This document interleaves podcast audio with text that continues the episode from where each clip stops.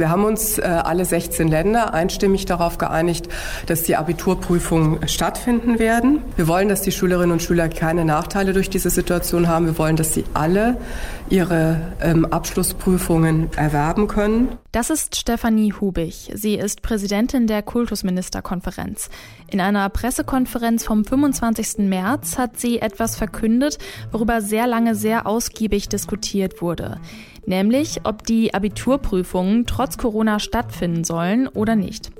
In Schleswig-Holstein zum Beispiel sollten sie abgesagt werden. Andere Länder wiederum haben darauf bestanden, sie stattfinden zu lassen. Das Hin und Her hat mal wieder gezeigt, Föderalismus bedeutet sehr oft, dass uneinheitliche Entscheidungen getroffen oder unnötig in die Länge gezogen werden. Wir stellen uns deswegen heute die Frage, sollte der Bildungsföderalismus abgeschafft werden? Heute ist der 25. April 2020. Mein Name ist Lara-Lena Götte. Hi.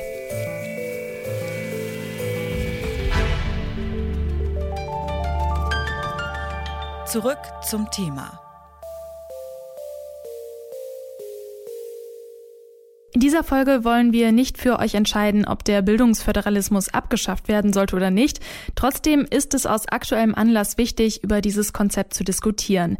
Deswegen stellen wir zwei Positionen gegenüber, die entweder für oder gegen den Bildungsföderalismus sind.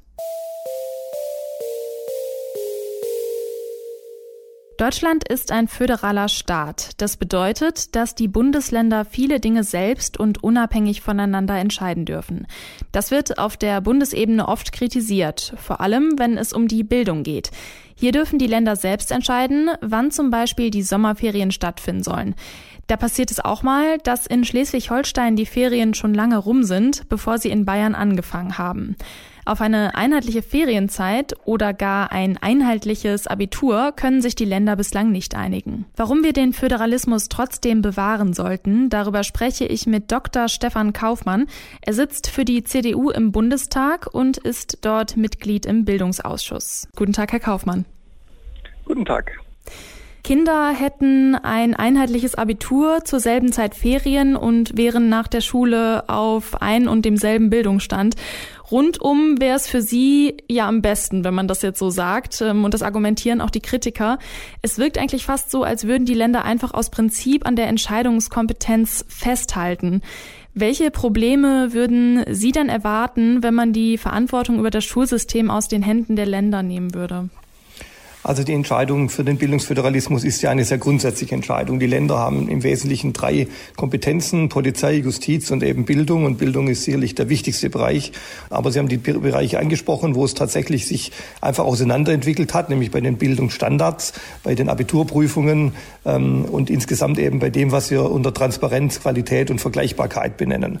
Aber was wir erreichen wollen, und so ist ja auch die Politik der Bundesregierung, auch die CDU-Politik, wir müssen die Länder dazu zwingen, dass sie sie sich ähm, zu mehr Transparenz und zu mehr Vergleichbarkeit bekennen, damit wir eben diesen Flickenteppich, der sich über die Jahrzehnte entwickelt hat, nicht noch weiter fortschreiben. Da sind wir den Kindern schuldig, ähm, auch denen, die zum Beispiel Abitur machen, weil mittlerweile tatsächlich ja in Frage gestellt wird beim Hochschulzugang, ähm, wenn alle Länder unterschiedliche äh, Standards hier entwickelt haben über die Jahre. Aber was spricht denn dann überhaupt noch für den Bildungsföderalismus? Also so wie Sie das jetzt gesagt haben, klingt das eigentlich eher so, ja, es war halt schon immer so. Was spricht denn eigentlich noch wirklich dafür? Gut, die CDU bekennt sich äh, zu einem Föderalismus äh, als Grundprinzip unseres Staatsaufbaus und auch zu einem Bildungsföderalismus, verstanden als Wettbewerbsföderalismus. Also wir wollen durchaus, dass die Länder ähm, ihre Eigenheiten im Bereich der Schule, auch der Bildungsinhalte sozusagen verwirklichen können. Aber wir erwarten von den Ländern, und das kann leider die Kultusministerkonferenz äh, nur bedingt leisten, dass sie eben tatsächlich Transparenz und Vergleichbarkeit hergestellt wird. Der Föderalismus gehört also zu Deutschland. Das sieht nicht nur Stefan Kaufmann so, das ist auch im Grundgesetz festgeschrieben. Abgesehen davon wirkt die Argumentation für Kritikerinnen wie Katja Koch eher dünn. Sie ist Professorin für Sonderpädagogik und ich frage sie, wo das Problem am Bildungsföderalismus liegt. Also das Problem ganz kurz zusammengefasst liegt darin, dass wir in allen Ländern unterschiedliche und sehr hohe Abiturquoten haben, dass wir gleichzeitig keinerlei systematischen und sachlich begründeten Zusammenhang zwischen der Höhe der Quoten, der Leistungen der Schüler und der Noten, die die Schüler letztendlich fürs Abitur bekommen, feststellen können. Und es müsste ja diesen systematischen Zusammenhang geben. Sprich, wenn die Leistung gut ist, müssten die Noten gut sein. Mhm. Oder wenn die Leistung nicht so gut ist, müssten die Noten nicht so gut sein. Das ist überhaupt nicht feststellbar.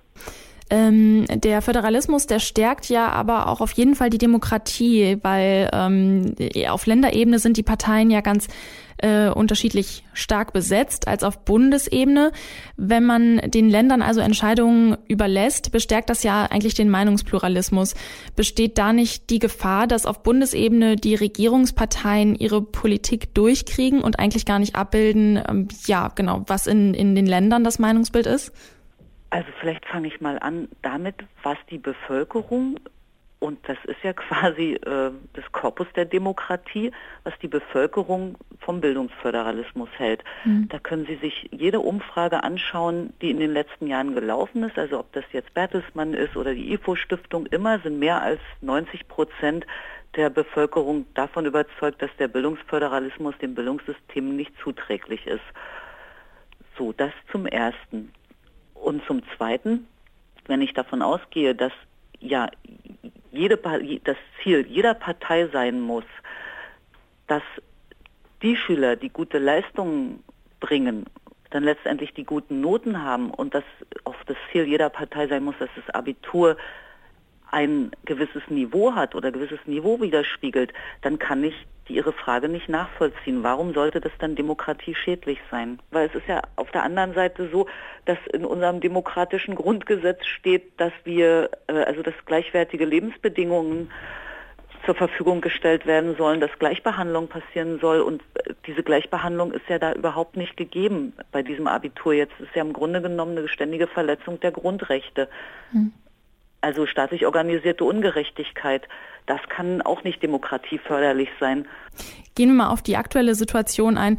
Wir erleben ja gerade am Beispiel der Schulschließung wegen Corona, wie problematisch sich die Abstimmung der Länder untereinander gestaltet. Ähm, glauben Sie, dass die Krise dazu führt, dass der Bildungsföderalismus jetzt überdacht wird? Ja, Corona zeigt genau das, was Sie sagen. Also es fängt jetzt wieder an, dass jedes Land sein eigenes Süppchen kocht. Nein, ich bin relativ pessimistisch, dass der Bildungsföderalismus an der Stelle überdacht wird, aber ich bin relativ optimistisch, dass noch mehr Menschen merken, dass der Bildungsföderalismus hier versagt. Mhm. Weil die Ungerechtigkeit, die ohnehin schon da ist für die Schülerinnen und Schüler, wird jetzt natürlich noch verstärkt. Jetzt schreiben alle zu unterschiedlichen Zeitpunkten, der Abituraufgabenpool ist ausgesetzt und man kann überhaupt nicht abschätzen, unter welchen Bedingungen da jetzt jeweils die Schüler schreiben. Sie haben es ja auch in der Petition gut ausgedrückt, unlängst die Schüler selbst, ähm, dass sie dass sie befürchten, dass die Ungerechtigkeit, die ohnehin schon da ist, noch verstärkt wird. Das Problem des Bildungsföderalismus äußert sich laut Katja Koch vor allem nach der Schule.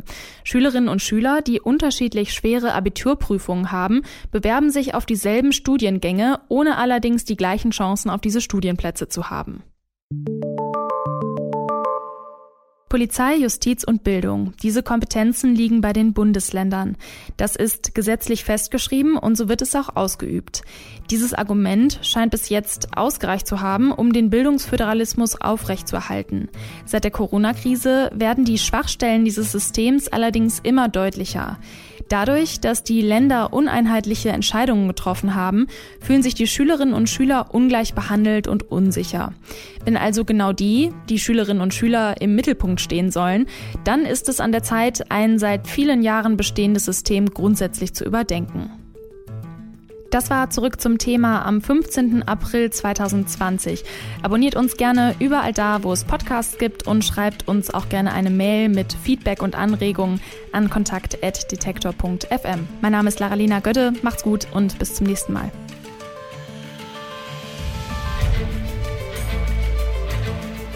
Zurück zum Thema vom Podcast Radio Detektor FM.